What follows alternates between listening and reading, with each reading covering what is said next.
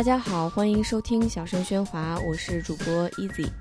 大家好，我是雕雕。大家好，我是伊娜。雕雕困，欢迎大家来到小声喧哗深夜版。真的是深夜版，我告诉大家，现在是东海岸的晚上，周日晚上十一点三十四分。因为我们刚刚几个人，呃，看完了第九十一届奥斯卡颁奖礼，几分钟前刚刚结束。然后呢，我们因为这个最佳影片的获奖，突然三个人都像被戳戳漏了的气球一样，一下子就蔫儿了。对，所以我们现在是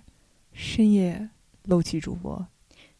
哎哎，雕雕，你这个声音特别好听，你给我们来一段。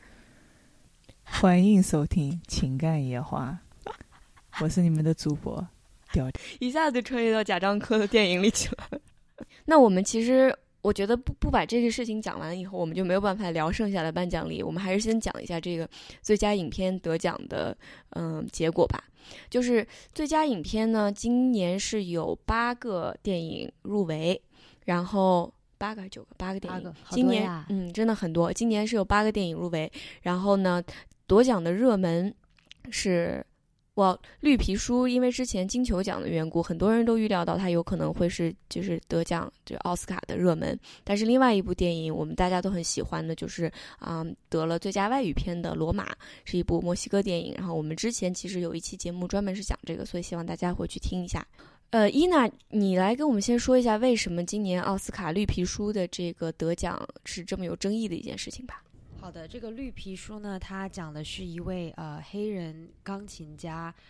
在前往种族歧视严重的南方巡演的时候，找了一个呃意大利裔的呃纽约移民，然后作为他就是算是个混混吧，然后做他的司机，然后他们一路开车南下的这个过程中，两个来自截然不同的背景的人不断的有矛盾，然后呢中间有不少的争吵啊、笑料啊，然后呢最后结果就是一个。啊，类似于大团圆的一个结果，就是每个人都是恩恩爱爱的，然后呢，意识到了原来，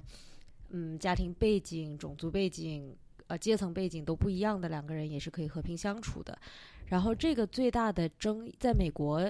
影界或者是就是在美国最大的争议，其实在于很多人觉得这部电影是从一个白人的角度来讲了一个。讲这个黑人音乐家和他的白人司机之间的种族的故事，很多人就觉得说，你从一个白人，你从这个白人司机的角度来讲，其实很大程度上是就是等于说是通过这个影片来宽恕了这位白人司机，就是等于说这是这位白人司机自己的救赎之路。就是他一开始影片的最开头有说，他当时啊妻子喊了两位维修工人来家里是修窗户吧。他当时是把这两位黑人维修工的喝过水的杯子扔到垃圾桶，因为他觉得说，那别人黑人喝过的杯子，我们就我们家就不能用。然后到最后，他是啊诚心诚意的邀请了这位黑人钢琴家来他家一起参加圣圣诞节的家宴，所以就感觉这是一个白人司机的自我救赎的故事。而我在啊看电影的过程中，我觉得其实我是对这位黑人钢琴家。的背景故事特别感兴趣，然后呢，Mahershala Ali 就是啊，因为绿皮书拿了最佳男配，这也是他两年之内拿的第二个奥斯卡最佳男配，之前是因为《月光男孩》。然后呢，我个人特别特别特别喜欢这位演员，大家可以去关注我们的微博，就是就是所有的 就是这这位男这位男演员出现的时候。伊娜就会发出排卵的声音，就是 啊，OK，OK，这段掐了，不就是不能再继续就是，而且就主要是木哥录的时候，录录微博故事的时候，不小心把伊娜的声音录了进去，就是啊。就是他非常帅，然后演技非常好，然后呢，这个撇开不谈，伊娜蛮好，我可以。而且他是整个好莱坞唯一一个，嗯，就是在 practice 穆斯林的人，对，是的。然后呢，就是他同时也是个特别好的男人，但这个就是题外话了。是个特别好的男人，这是不是我们今天讨论的话题？请继续，伊娜，你冷静一下。对，就是要不要出去冷静一下？他在绿皮书里面的表演是非常值得这个奥斯卡最佳男配的，但我觉得我对这个人的。背景故事特别特别感兴趣，而这部影片基本上就是一笔带过。就是它其实最大争议的点，就是从一个白人的角度来讲述了一个白人的自我救赎的故事，而从一个白人并并且呃最令人气愤的是，这个整个剧组团队在呃上台领奖的过程中，并没有感谢这位黑人钢琴家 Don Shirley，没有人提到他的名字，除了 Mahershala Ali，也就是演这位钢琴家的演员。然后导演当时还说是什么？哦，这个整个故事的开始都是开始于 Viggo Mortensen，也就是演白人司机的那位演员。然后，但是必须也要提一下的是，啊，这个白人司机的原型，他的儿子是参与了编剧的。然后呢，皮书同时也赢得了最佳原创剧本奖。其实他也是，呃，整个 White America 就是美国的白人的这种自我救赎的这样一个电影，就好像只要有爱，只要有包容，只要我学习了，那么一切都可以抹掉。对于现在的美国来说，不是一个非常现实的一个呃 idea，并且这是一个非常 problematic 的看事情的角度，嗯，很有问题，对，非常有问题。就像呃，推特上很火的一条评论就是说。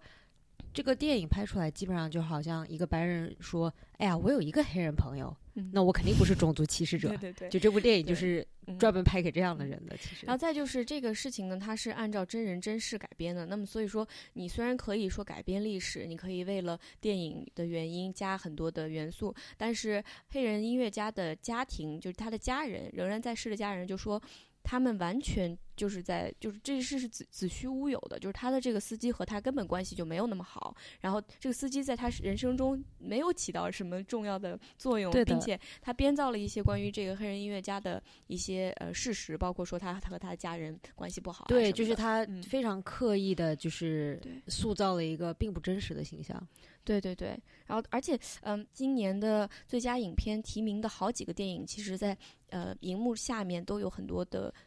大大小小的丑闻。《波西米亚狂想曲》呢，它是这个导演的名字自始至终没有人提到，因为这个导演他是之前这个因为性丑闻的原因就是被曝光，然后所以这些整个颁奖典礼根本他就没有出现。对，以及那个呃拿到最佳男主的 Rami Malek，他在他的呃颁奖感言中。也并没有提到 Freddie Mercury，也就是 Queen's 主唱原型的名字，或者是也没有提到他其实他是双性恋，但是呃，Rami 在感表示。发表获奖感言的时候，直接说就是哦，he's gay，就是特别笼统。呃 LGBTQ 社群朋友们，就是大家都非常的表示不满。嗯，其实大家可能听到现在会觉得，我们为什么不谈电影本身，一直在谈这个社会意识啊、性别观念啊、种族立场啊这些事情？因为其实今年的奥斯卡颁奖礼。最大的看点就是奥斯卡到底要怎么寻找自己的定位？因为我记得去年的时候，最大的争议就是之前前前前几年闹得沸沸扬扬的，就是说 Oscar so white，对，太白了。嗯，其实就是对整个好莱坞的这么一种指控，就是说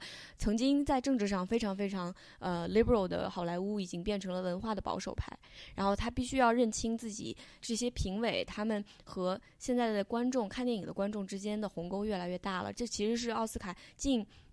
几年来，甚至是往前推十年，一直在呃一直在挣扎的一个事情。对，甚至是奥斯卡这些老派的看就学院派的这些人，和真正在创作电影的人的鸿沟都越来越大。就这些事情，都是今年我们看奥斯卡这个颁奖典礼真正所关注的一些议题。今年的这个颁奖典礼，你很明显的可以看得到，就是呃，The Academy 非常的努力，想要吸引年轻人的眼球，想要至少在表面上。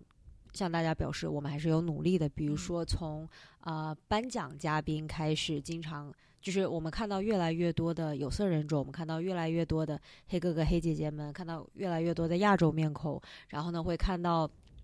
比如说看到 Aquafina 颁奖给啊最佳动画短片包的那个创始人，对，看到呃一位亚洲女演员颁给一位啊。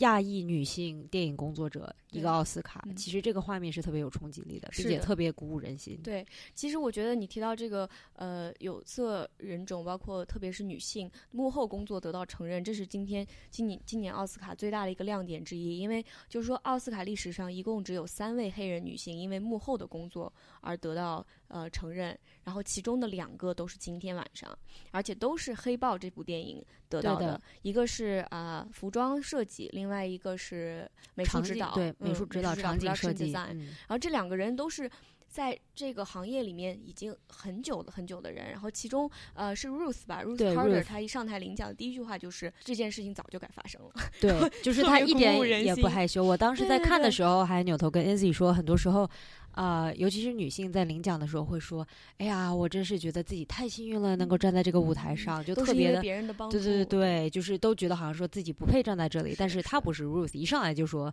老娘早就该站在这里了。对，而且任何一个看过黑豹的人都会，就是这个服装设计完全是从零开始，然后它融入了这么多关于非洲未来主义啊各种各样的元素，大家可以回去再听一下我们讲黑豹的那一期。对的，嗯对，然后上一次一位黑人女性因为非表演的奖项得奥斯卡奖，还是在一九八四年，所以说这个真的是已经很迟了，但是从现在开始还不晚。其实今天晚上呢，我觉得我们可以再讲一下今天晚上奥斯卡整体给大家的感觉，因为。嗯，我们是从八点钟开始看的，一直到十一点多一点就结束了，这是，已经三个史小时。上看过最短的奥最斯卡，至少我看过最短的奥斯卡。是是是。而且今年的奥斯卡，它跟往年不一样的是，它是整个历史上第二次没有主持人的奥斯卡颁奖礼。然后这是其实是有一个原因的，他们一开始找了这个喜剧明星 Kevin Hart，但是因为 Kevin Hart 很久以前的一条反同的有反同倾向的一条推特被翻出来，所以大家就对，然后大家抗议他之后呢，他也并没有出来道个歉，他就是还是说什么，哎呀，感谢大家还是那么支持我呀，感谢喜欢我的人还是喜欢我呀，就是那种大家都觉得很尴尬，就是哥们儿你。诚恳的道个歉，我们 这事儿就翻篇了。但是呢，他也并没有道歉，所以奥斯卡并没有主持人。但我觉得大家的反响其实反而是好的，嗯就至少我在推特上关注的所有人都觉得说，大家举了个例子，这好像是《The Office》里面有一集，就是大老板不在，然后呢新老板还没有来，然后大家都很困惑，但是同时发现大家的工作热情以及工作能力和工工作效率对变得非常的高。所以就是反而说，哎，说不定没有 host 反而更好。就就之前我在看的时候，跟雕雕还有伊娜，我们三个人都就守在电视机前，没有办法去厕所，然后就觉得这好像是这么多年以来上一次这么没有尿点的大型电视节目，还是有赵丽蓉的时候的春晚，真的是毫无尿点，毫无就是想尿点。走都走不开。就想走，哎呀妈，马上完了完了，嘎嘎要唱歌了，然后就是又要走，哎不行不行，马上又要颁那个最佳动画片对的，然后呢，今年做的还有一个，就是为了可能为了减时间吧。嗯，以往都会有最佳影片啊、都会有一个特别长的 trailer，、嗯就是会把整个 trailer 放出来，就至少五分钟。然后呢，今年是把那个全给剪了，记得去年奥斯卡是创下了历史新低，就是收视率，啊、因为它四个小时，就大家实在看不下去了。尤其是东海岸的大家，，对东海岸大家，我们真的是尤其是这个东海岸的世界怎么能不围绕着纽约而转呢？我简直无法理解。尤其是东海岸的娱 东海岸的娱记，你想想多惨，就是那种凌晨一点看完，然后就说，哎，好的，我可以开始写稿了。对，我记得去年看完之后是在之前是在伊娜床上看的，看到最后我们三个人都睡着了。那今年就还好，还有精力来给大家录这期节目。不，其实德雕现在也是躺着。雕雕其实现在在我的地毯上，就跟那个呃《The Favorite》的宠儿里面的那个 女王一样，就是 soft crying，这次奥斯卡还有几个第一次，就是比如说罗马的这个女主角，呃，Yalitza，她是整个奥斯卡历史上第一位就是 indigenous indigenous woman 被提名，但她今天并没有得奖，得奖的是 Olivia Colman，、也嗯就是《宠儿》里面演、呃、女王女王的这个演员，她真的是好可爱，特别可爱，她的整个那个呃颁奖的呃感谢词。感谢词，对，就是对，特别的真实。嗯然后就是 Oh my God, I'm so British, I'm very overwhelmed, 对对 everything is awesome. Thank you very much, Lady Gaga. Lady Gaga，亲亲亲。对对的，对。就是那种能想到什么就开始说什么。嗯。对，我觉得有的人说今年的奥斯卡因为太顺了，所以没有什么就是嗯特别特别有娱乐性的这一嗯幕，不像当年就是拿错 说错影片啊这种啊乌龙事件都没有出现我非常。希望出一个说错影片，就是明天早上可能 KPMG 的人过来说啊，不好意思，其实是 Roma，又是我们的呀锅咱咱们又 咱们又数错了，又是 又背锅了。不是 PWC 吗？是没 PWC。上次 KPMG 吧？不不哦不是 PWC。就 anyway，这次的奥斯卡他是非常想要在颁奖流程上，嗯，给大家一种耳目一新的感觉。我觉得也是稍微有一点点作用的。嗯，至少整个 Twitter，就大家现在看奥斯卡，就真的跟中国的年轻人几年前看春晚一样。在微博上不停的吐槽，不停的写段子，对的，然后大家基本上反应都是说：“咦，怎么二零一九年所有的事情都不对劲了？居然颁奖典礼也开始变得好看了。”然后今年其实今天的另外一个大赢家就是 Netflix 网飞，网飞今呃今年是拿走了四个奥斯卡奖，然后包括最佳最佳外语影片《罗马》。这其实如果大家嗯不是特别了解整个这个美国呃电影对美国电影业制造业的这个环境的话，这是一个非常具有里程碑的事情。我觉得这个又要 shameless plug 一下，请大家去听我们罗马那一期，其中有一位嘉宾非常深深度的呃解释了，像跟大家科普了一下这个背景。就说网飞它作为一个新的一个玩流媒家，体，嗯，它是作为一个流媒体，以一种非常强势的姿态，嗯，它打算明年要出产，就是自己出产九十部电影，天呐，包这么括多，纪录片在内，嗯，这就已经完全是直逼六大呃六大 studio 的这么一个步伐了。对的，其中就包括我之我们之前我们在观影过程中翻到了一篇预测明年奥斯卡得奖影片的。非常提前预测明年奥斯卡，然后呢，我们当时看完这个片单都觉得好了，就是接下来一年小说学化的题目也都已经确定了，就包括那个 Martin Scorsese 明年要拍的《The Irishman》，爱尔兰人是这么翻译的？爱尔爱尔兰人，我刚刚翻了一下爱尔兰 Scorsese 的爱尔兰人的这个 cast，全是一帮意大利人在 意大利人觉得 就是啊，差不多了，差不多了，差不多了不要这么纠结了。就是那种哎，都是黑帮，都是黑帮，Understand it's about New York, 对对，哎，都是纽约人，咱们都是一家人，不怕。but Irishmen New Yorkers too。对但我们把这个把这个话题拽回来，就是这也是一部网飞投资的影片。对，网飞它现在其实有点像进入自己的一个黄金时代，它不仅是影片的制作方，也是影片的发行方。然后就是它也是我们看电影的地方。这个对于电影的制作工就是 studio 来说，是因为最高法院在一九四八年的时候的一次 ruling，就让他们不能够也作为电影院的 owner，就比如说，你不会看到华纳兄弟说我们买下了一个电影院，不然的话，整个这一条线它就可以垄断了。但现在网飞正处于这样一个时候，法律也还没有禁止他们这么做，所以它现在真的是一个会改变整个电影工业的这么一个做法。对，其实嗯，Amazon Studio 大概在几年前也是努力的对样，的，对，有，并且是 Amazon Studio 当时开创了先河。然后我记得那个啊、知名导演斯皮尔伯格当时还特别就是开始批评 Amazon 这样的做法，因为他觉得说，真正的好电影是应该大家去电影院去认真享受的，而不是说，哎呀，星期五晚上在家穿着睡衣躺在沙发上嗯抱着猫，然后觉得说，哎呀，今天看个什么好呢？然后上 Amazon 或者上 Netflix 说说啊，那我随便看一个，就 Roma 吧。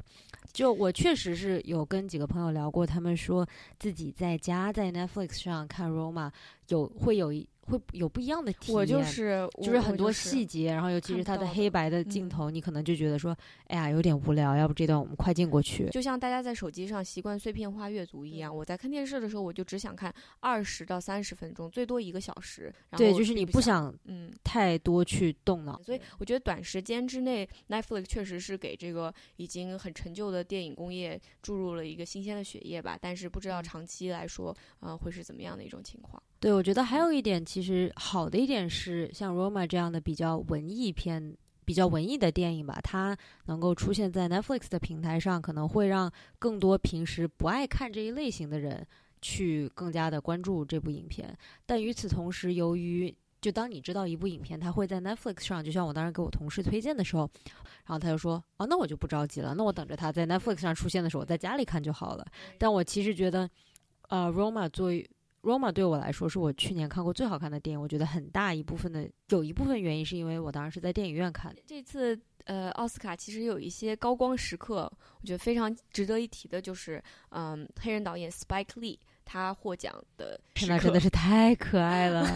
就是 Spike Lee 的话，他其实是应该是奥斯卡欠他一个奖，就跟奥斯卡欠小李一个奖一样，已经欠了十几年了。哎，因为他是呃之前的那部电影是《Do the Right Thing》，今今年他的《黑色党徒》这部电影是他的第一个呃奥斯卡奖。因为我在网上看到很多人说说，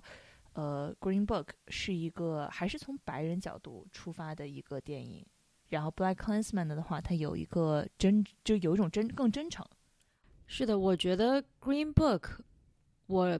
只能说，啊、男主男配演技都非常好。虽然我一直觉得 Mahershala Ali 应该是男主而不是男配，但是这个我们撇撇开这个不谈，两位男主就是 Mahershala Ali 和 Viggo Mortensen 两位演技都是非常在线的。撇开这个不谈，我觉得这个剧情本身是，就像我之前在开头说的时候。非常白人视角，就是那种大家快看，我有个黑人朋友，我从从此以后再也不种族歧视了呀，就是这样一个故事。嗯然后《Black Klansman》我刚看完的时候觉得有微微有点夸张，就我觉嗯得尤其是开头和结尾，感觉特别像是一个政治宣传片。但是撇开这个开头结尾这种宣传感特别强之外，呃，大家的演技也是非常非常在线，并且我必须承认，真的是非常非常好笑。然后觉得看的一部电影，非常好嗯看从头到尾就是那种剧情特别丰富，人物刻画的也都特别好，然后搞笑的部分也都非常的真挚，你知道吧？就真的是特别搞笑我。要提一句，这部电影我当时是在飞机上看的，然后我就是在所有人都在睡觉的时候大笑出声，就是那种捧腹大笑。然后我边上的人把他的眼罩摘下来，狠狠瞪了我一眼，然后看了一眼我看的电影，然后就觉得怎么看这种电影还能笑出来？对我，我和一个朋友，一个就是我有一个黑人朋友，不好意思，我有一个黑人朋友，呃，我和我的黑人朋友，呃，聊过《Black Klansman》，然后我跟他说，我说我看完之后觉得有点 caricature，就是嗯有一点过于漫画式了，然后，呃，这个黑人朋友的反应就是这一点都不漫画式。就是如果你觉得这个很魔幻现实主义的话，那现实本身就是很魔幻现实主义的。就是如果 Spike Lee 本身能把这种这种非常魔幻现实，因为本来种族歧视这件事情就是一个非常认知失调的东西，你把认知失调这个东西放大放大出来看，然后去调戏它，去调侃它。然后肯定效果还是会很魔幻现实主义，但是就这种魔幻现实主义本身就是现实，所以 that's why it's really funny。对，就像你说的，这个所谓看起来非常非常 caricature，他就是想要告诉大家，当你往后退一步去看，你才会发现种族歧视这件事情从根上它是多么没有道理的一个一个现象。然后是，然后他在最后又把那个去年的 Charlottesville 的事情放进去，就一下子把大家带到现实。就这片子里面不仅有 David Duke，不仅有呃 Charlottesville，其实还有一位隐形的呃角色，就是 Donald Trump。就是 Spike Lee 他的这个得奖的感言，也是整个今天晚上最最具有政治色彩的。他直接就说了，呃，首先你们给我把表停了，因为这个每次大家的获奖感言都是有一定的时间的对，如果你超过了时间太多，他就会开始放一种退场音乐，就是意思你赶紧给我下去。然后，然后 Spike Lee 一上来就先骂了一句人，然后当时这个呃现场直播的时候把他那句给掐了。他其实在最后这个整个这个获奖感言就变成了一个 rallying cry。呃，二零二零年马上就要到了，就二零二零年是下一个总统大选年，然后他直接就说了。你可以在爱和仇恨之间做出选择，do the right thing，然后最后给自己了一个特别大的 shout out，特别可爱。对对对对。然后呢，其实更可爱的是给他颁奖的是啊、知名黑人演员 Samuel Jackson，Samuel. L. Jackson。对，然后呢，当年 Samuel L. Jackson 的呃第一部电影角色吧，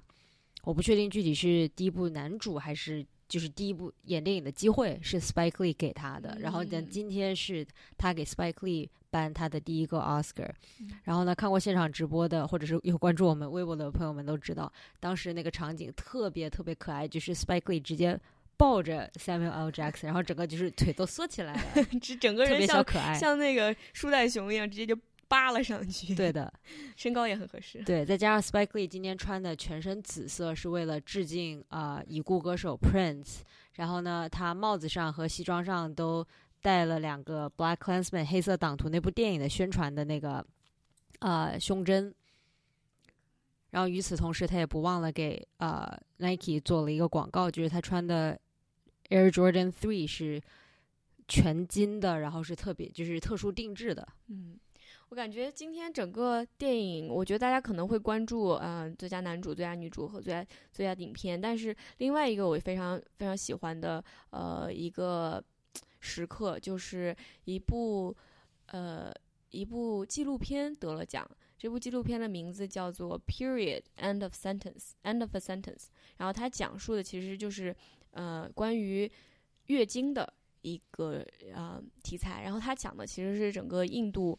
一个村子里面的小女孩们，她们如何发现呃月经并不是一件羞耻的事情，然后通过能够呃使用就是呃卫生巾、卫生棉来掌握自己的命运，不再向就是女性的生理问题屈服的这么一个故事。剧组获奖上去的时候，主创人员就专门说说，就是天呐，太激动了！我现在在哭，并不是因为我来月经了，整个人情绪特别敏感，而是因为一部关于月经的纪录片拿了一。接下来的话，其实我还想说另外一个高光时刻，就是关于今今天的颁奖典礼上所有的亚裔面孔。对的我们，刚刚提到了，就是包宝宝这个呃动画短片得奖。这个部动画短片，其实我听很多白人朋友，他们都是说，呃，不是很理解有点不太理解为什么最后会这样。对。然后，但是包括我们其实之前有讨论过，就是这是我们在 Incredible 那一集讨论过，又给嗯自己搞了一个 plug，对对，请大家回去听。就回去听我们所有的我们都聊过了，全都聊过了。嗯、我觉得到最后我们再讲一下关于呃一部其实今天并没有收获特别多的呃一部片子，它是《宠儿》。然后《宠儿》这部片子呢，嗯、大型欧洲宫廷宫体对宫斗剧斗剧，而且这就是真的是三个女人女一台戏剧，对，没错，并且看得非常的精彩。然后我最喜欢的是这里边的出现的两位男性角色都是花瓶，这很花。特别花。我觉得像《宠儿》这部电影，就是如果你是一个呃笑点非常奇怪，然后你的是你身朋你身边的朋友经常会说你这人怎么这么恶心的一个人的话，你一定会非常喜欢《宠儿》。就是我很想说一下《宠儿》的审美，就是《宠儿》的审美在很大程度上让我想到呃现在最近的 Gucci 的审美，就是这种又有点。又有一点点的华丽，然后但是又有点时代感，但是又比时代感稍微有一些偏差。对，然后我稍微搜了一下，这个电影的服装设计师叫 Sandy Powell，就是他自己设计的衣服几乎是我们看过的所有的特别特别好看的一些衣服，比如卡罗尔啊、沙翁情史啊，然后还有我不知道你们小时候看过没有，呃，那个 Tom Cruise 和 Brad Pitt 演的《夜访吸血鬼》Yes，不，里边还有一个人必须要提，就是那个那个演 Zorro 的那个西班牙的那个 Anthony Antonio Banderas，耶耶，嗯然后就是三位就是美颜盛世，你知道吗？对对对对对，那时候真的美颜盛世，他们衣服也是美颜盛世。然后，如果你喜欢 David Bowie 的话，你可能看过 Velvet Goldmine 天鹅绒金矿，这些所有东西全是他设计的。他拿到过十四次奥斯卡最佳服装提名，而且赢过三次。所以，如果有哪个时尚博主在听我们的播客，请赶紧出一期 Sandy Powell 的盘面，我保证十万加。对然后这个导演之前导演过《龙虾》，不知道你们看没看过？其实他就过看过一直是这种非常常奇怪异的艺术风格，对，对我非常非常喜欢。嗯然后我为了呃，我为了就是我看完这部电影之后，我去稍微搜了一下，然后发现一个非常有意思的点，就是呃，首先大家可能知道，就是这个电影里面其实是基于一些真的历史人物，就是呃安妮女英国当时十七世纪呃不十八世纪的安妮女王，然后还有这个 Sarah Duchess of Marlborough 莎拉女爵，对莎拉女爵，然后还有 Abigail 男爵夫人。我发现 Sarah 这个呃女爵活到现在可能是一个 Ray Dalio，就是她是一个 hedge fund manager，因为她最早她是她是非常非常早开始投资股票的一个人，然后她自己呃很早很早把家里面的钱放在国债投投了国债，然后投了非常多的股票。然后在一七零四年的时候，他手里面已经有，呃，一万九千英镑，相当于就是只在股票里面有一万九千英镑，相当于三百五十万美元。所以说，而且他有非常强的避险意识，他还带着他家的钱躲过了 South Sea Bubble，就是南海南海泡沫。如果要是你学过一点点金融，你肯定听说过这个泡沫，因为一般都是和那个郁金香泡沫什么的都是挨着一起讲的。嗯所以有的有历史家说他是当年的 Ray Dalio，他是当年的 Warren Buffett，因为他的钱就是 like market mover，太酷他了投哪儿的对。然后我就很遗憾他这一点没有没有体，就是他只在电影里面只体现出他的精明，嗯但是这一点就是非常酷的这个人设没有没有表现出来。然后说到传戏，然后我看了一个采访，就是呃，Olivia 在因为不是有一段那个 Emma Stone 要把手从床底下伸进去，然后要 finger Olivia Conan，然后是不是要 PG 没关系，今天是深夜情感节目，今天已经深夜情感节目了，这个呃，对对对，哎家长家长知道，然后他要对他要哎那个 Olivia Conan，然后 Olivia Conan 说就是呃加马森很紧张，说我不要就是我反正我我看不到，嗯，就是我可能戳错地方。然后 Olivia Conan 就拿了一个巨大的湿漉漉的海绵塞在底下，夹在腿中间，所以 Emma Stone 手一伸起来就 Holy shit，什么东西？就是我靠这是什么东西？然后这这这个故事，呃，大家是一个特别不能细想的故事，对，但是但是就超级好笑，但这就非常真人真事儿。激情，这整个是整个二零一九年最大激情极片，嗯，对。Emma Stone 我觉得表演也挺好的，而且今天这个 Coleman 得奖的时候，他在下面整个人就哭成了一张湿乎乎的 Stroop Waffle，特别可爱。或者是煎坏了的鱼。就是我的推特上面好多人都说，觉得 The Favorite 有很多应该拿奖的地方，并没有拿奖，有点可惜。对他今天是最多提名，他和是的他是，有十项提名。现在提一句，我们之前其实录这个节目之前，我们每个人都有自己的猜想，就是最应该得奖的电影和最可能得奖的电影。啊、所有的人的在最应该得奖电影这一栏写的都是罗马，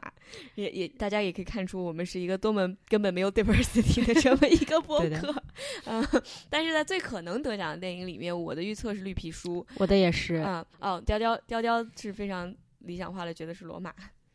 然后 Afra 今天没有办法再加入我们，他觉得是《波西米亚狂想曲》会赢，呃，并没有赢。多波西米亚狂想曲能拿到那么多奖，说句实话，我觉得一方面 Rami Malek 确实是投入了非常非常好的表演，就是那种又倔强又傲娇又脆弱的那种感觉。但是你要说它它是一部好电影嘛，我出来之后就是爽，然后嗯，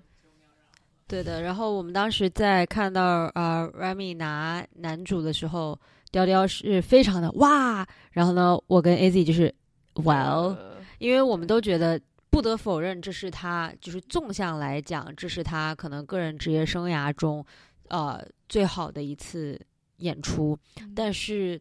毕竟奥斯卡颁奖不是给最佳个人成就奖，而是横向的比较。就比如说，我个人觉得 Adam Driver Adam Driver 在《黑色党徒》里面的演技，这个表演是比他要好的。嗯，当然，必须要在此说明一点，Adam Driver 也是我非常非常 非常喜欢的一位男演员。伊娜是有一点点偏见在里面的。微微有一点点 偏哦，然后用一个呃，我个人觉得非常温暖的一个高光时刻来总结一下今年的奥斯卡，就是啊、美队这个演员啊、Chris Evans，他很多人在推特上开玩笑说她是 Best Supporting Actress，就是经常是她大概是奥斯卡唯一的官方志愿者，嗯。经常是各种有女明星上台的时候啊，她帮人家就就挽着手搀着啊、女演员走上台，因为很多时候女演员的高跟鞋都特别高，然后裙子也不是很方便走，或者是什么就特别尊老爱幼，就是扶着老年人上去，扶着小孩上去对，等等。感动美国，感动奥斯卡，哎然后也是这个 Supporting Actress Sense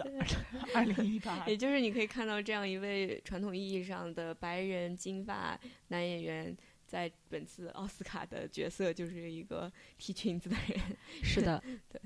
没有啊，但是那个 Green Green Books 对，我觉得一上来之后又是一排白人一一排白人脸，然后是，对，然后就是底下我看推特上有人说这什么 Green Book，这嗯白书 这是 White Pages，White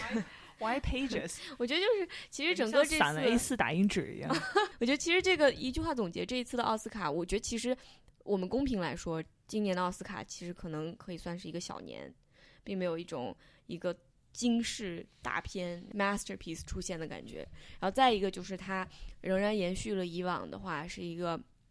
在外表就是在一些表面功夫上做了很多革新，但是在它的内核上还是非常固执的这样的一个嗯这个矛盾吧，应该说它并没有能够解决。所以我们接下来再看网飞是怎么样能够呃呃改变整个行业，然后再加上所有的有色人种和女性在整个电影行业的角色会变得越来越重要。对，并且希望我们在明年录这一期奥斯卡颁奖礼啊、呃回顾的时候，见到更多的不同的面孔，不只是做足了表面功课，而是真正的通过颁奖，通过自己的行为来去尊重啊、电影业界的不同人，不对，同的人。毕竟作为行业最高成就，它还是非常重要的。它可以成就一个演员、一个 producer，还有任何一个人的事业。就这其实还是一个至关重要的一个奖项。嗯。